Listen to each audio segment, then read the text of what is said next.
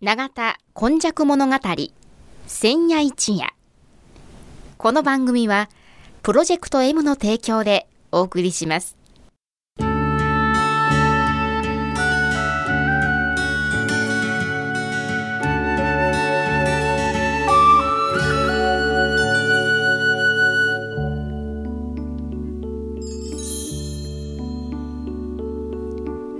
神戸は港があることで多様性のある町となりました。しかしその港というのは神戸港だけを指しているのではありません。山から海へと注ぎ込む川のある地域には素晴らしい砂間が広がり海の流れと川の流れに相まったこの永田地域一帯も神代の昔から自然の生んだ港がたくさん点在していました。そして港は海外からの素晴らしい知恵や文化をその往来する人々と共に受け入れる場となり豊かな暮らしを生み出していったのです。つまり自然が生み出した小さな港が瀬戸内海を望む永田地域にはあちこちにあり長い長い時代を超えた昔から大陸や朝鮮半島の人々との交流を紡いできたのです。そして海外のみならず奈良の都や京の都の人々が大陸へ朝鮮半島へと往来するその一休みの場として出船入り船の合間の休みどころとなっていた。というのがこの永田地域の古来からの多様性を育む素地であるとも言えます。この番組「永田今昔物語千夜一夜」これはこの地域を育んできたこれらの多様な人々の往来とそしてここが住みよいということで定住してきた人々の培ってきたさまざまを一人一人の視点で読み解き解析し永田の多様性これがこれからの時代の大きな力になるというこの地の歴史を掘り起こしながら未来予想図を皆様にお届けするという番組です。毎週土曜日の夜の7時15分からの15分間1995年の阪神・淡路大震災から生まれたこの FMYY 日本で最初の災害復興ラジオ。外国人市民と地域住民とそしてその思いに呼応した日本中世界中みんなのメディア。FMYY からお届けします。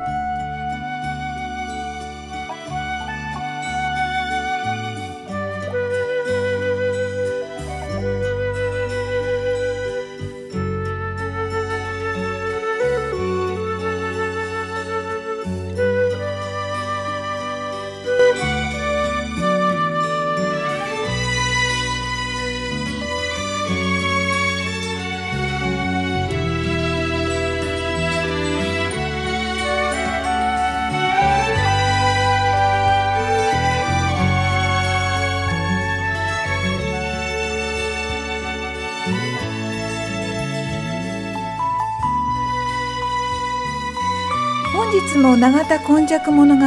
千夜一夜の時間がやってまいりました。え司会進行は FMYY のキムチ焼きそしてお話はこの方です。永田に住んで70年和田寛治と申します。よろしくお願いします。よろしくね。えー、1話から5話まで、はい。どのようなお話でしたでしょうか、1話から5話すっかりもう忘れてしまったんですけどね。あの大体古代古墳時代とかそういう王さんがおったんよとかね、で永田神社のあの神さん見てたら、え大国主系、はいはい。出雲系えもえ神武あの神宮古後のですね天照さんのね天津系も両ミックスにあったねというような土地柄のそうでしおた話をしたんですよね。永田はミックス、はい。神代の時代神代からの時代からミックス はい。ちゃうかいなといううんお話したんですけどもね、ここれからはですね、もうちょっと時代が進んでですね、あの、土木とかね、ええ。ああいうのが割合永田はつい最近100、つい最近で100年ぐらいまで兵庫軍が作ったりね、はいはいはい。でもちろん平清盛の時には港を改修したりしたでしょ。そういう土木の技術がかなり古い時からまあ永田だけと違うんやけどね、まあ行基さんという方のお話をちょっとこの6回目はしてみたいなと思ってるんですよ。行基っていうのは一育にあのベースき基本の木ね、行基おしょあのお坊さんなんですけどね。なるほど。でこの人はねもうそこら中でいいことをしたと、まあ言うたら池作ったらええね、あの田畑を開いたりしたというお話が残っててね、あの境にで生まれた方なんですよ。ただお父さんおお母さんは、まあ、この時代ですから、韓国半の韓国じゃないね。朝鮮半島。から来たり、うん大陸系の人やとかね、はあはあはあいうことを言われてるから、どうしてもこの時の技術土木技術言ったらあの中国の大陸とか朝鮮半島との人がやってきてもたらしたとはい。いうことで、あの常盤大学ありますよね。はい。あの長田のあれでごっつい坂上がっていかないかんないけども、あの坂の途中にお寺がね上福寺っていうんだったかな？はい、ございますね。あるいは常にた、はい。あの服があはいるお寺みたいな、それはね行基さんが開いたという言い伝えが残ってるんですよね。でその下に蓮池の公園があって、小学校があったり、兵庫県のあの体育館があったりするところが随分大きな池でこれも行基さんがもともとあれは蓮蓮池蓮池いうのはもう古くから考え用のね池でやっぱりあのお百姓さんの土地ですから、あの池を作って行基さんがねあの水が枯れんように配慮したということでただいろいろ行基さんの本見てってもね伊丹の小屋池ってありますね。ああります1.17の時に有名な、あの小屋池はねきちっと行基さんが作ったいう資料とかいうことでも証明できたり、それからあの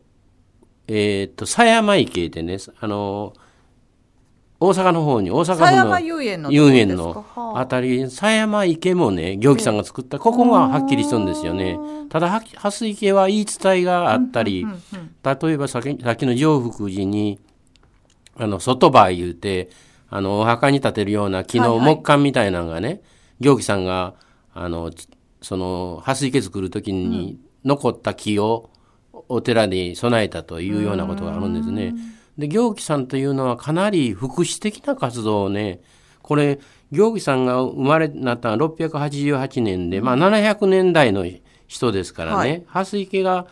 とかお寺ができたんや729年とか、そのあたりでねその時にもう福祉的なえこの時代っていうのははい。やっぱり身分とかいろんなことありますけれども、福祉的っていおうのはお寺いうのはね、はい。割合こどあの人々の心を癒すとか、いうことと今、あの考え用の池とかを作ったりええ。したというようなみ生活か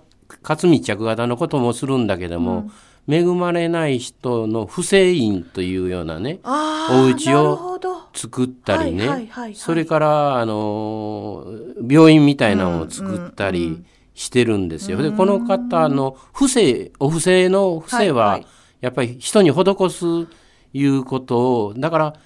思想的いうかにはそういう不正とか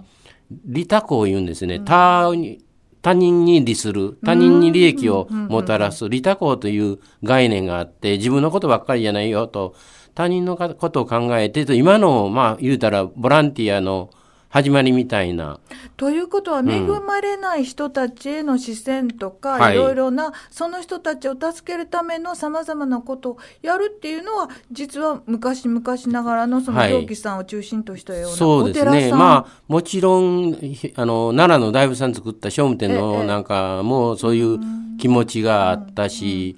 時の皇后なんかの人も、あの、お金儲けるばっかりじゃないし、施しもせないかんよというようなところで、そういう信者があって、おそらく行基さん、そうやないか、行基さん言う通りやと、広まってね、行基集団みたいな、なるほど。出てひょっとしたら蓮池も行基さん、その彼自身は来なかったけども行基の一派辛抱する一派が行基組みたいな行基グループみたいなできたんやないかなと。これあの、うん。昔はあのこういうねラジオとかネットはないですけれども、はい口伝え口伝えでええことはね広がってい広がったんや。っていく。それでね蓮池なんかね、あの行基さんのもう一つねひしをねあそこにうあの育てたって花火師とかひしがありますね、はい草四角い、はいはい。あの硬いやつでね、ええ昔僕らがそのあの辺りの蓮池はもうなかったんですけど、あの辺りに池があって船を釣りに行きた時にね釣り糸垂れたらものすごいあの皮脂がかかってくるんですよ。こんな邪魔っ気やな黒い硬いもん。で昔の人はそれを食べてたんやね非常食非常食で。あそうですで行基さんはその蓮池に皮脂も育ててたら何か飢饉があった時に住民は皮脂を生活の糧として食べれるやろというようなね思想もあってね、まあ、行基さんのこの時代永田の蓮池の話だけとか今の上福寺のお寺に勝る行基さんのお話を思っただけでもね、土木の技術もさることなら、ながらね防災の観念もありました。飢饉あのその防災って天然災害の中の飢饉とかさまざまなこと、はい。はい、もちろん池を作ること自体は水を溜めていた水が渇水期にはねあの流して田んぼに流さないかんという、それからもう一つは伏せとか、他人を福祉のね、観点もあったいうことでこれは永田だけじゃないんだけども、永田ではそういうお話が大切にされてきて、お寺にも残ってるし蓮池の小学校のとこ行ったってねその行基さんが来られたっていうような看板が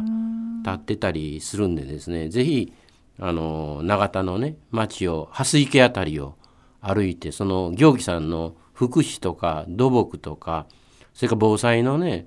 原点があったというのをねそこで感じ取ってもらったらいいと思います。はい、えー、語り継いでいくいいことをこう人々が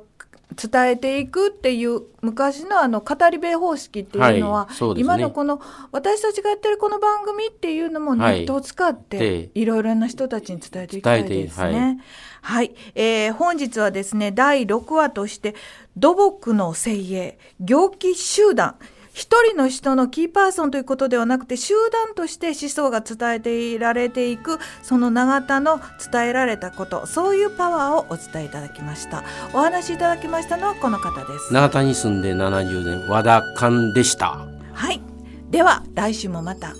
お楽しみ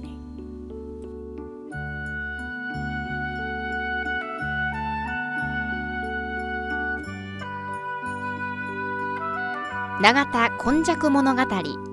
千夜一夜この番組はプロジェクト M の提供でお送りしました。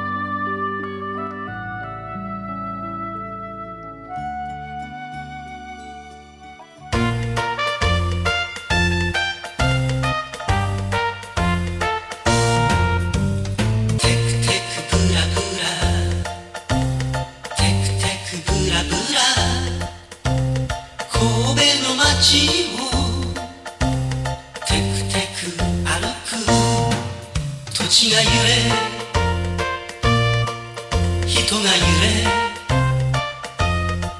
空も揺れ。花揺れて。おおらかに爽やかによみがえる街を。テクテクブラブラ。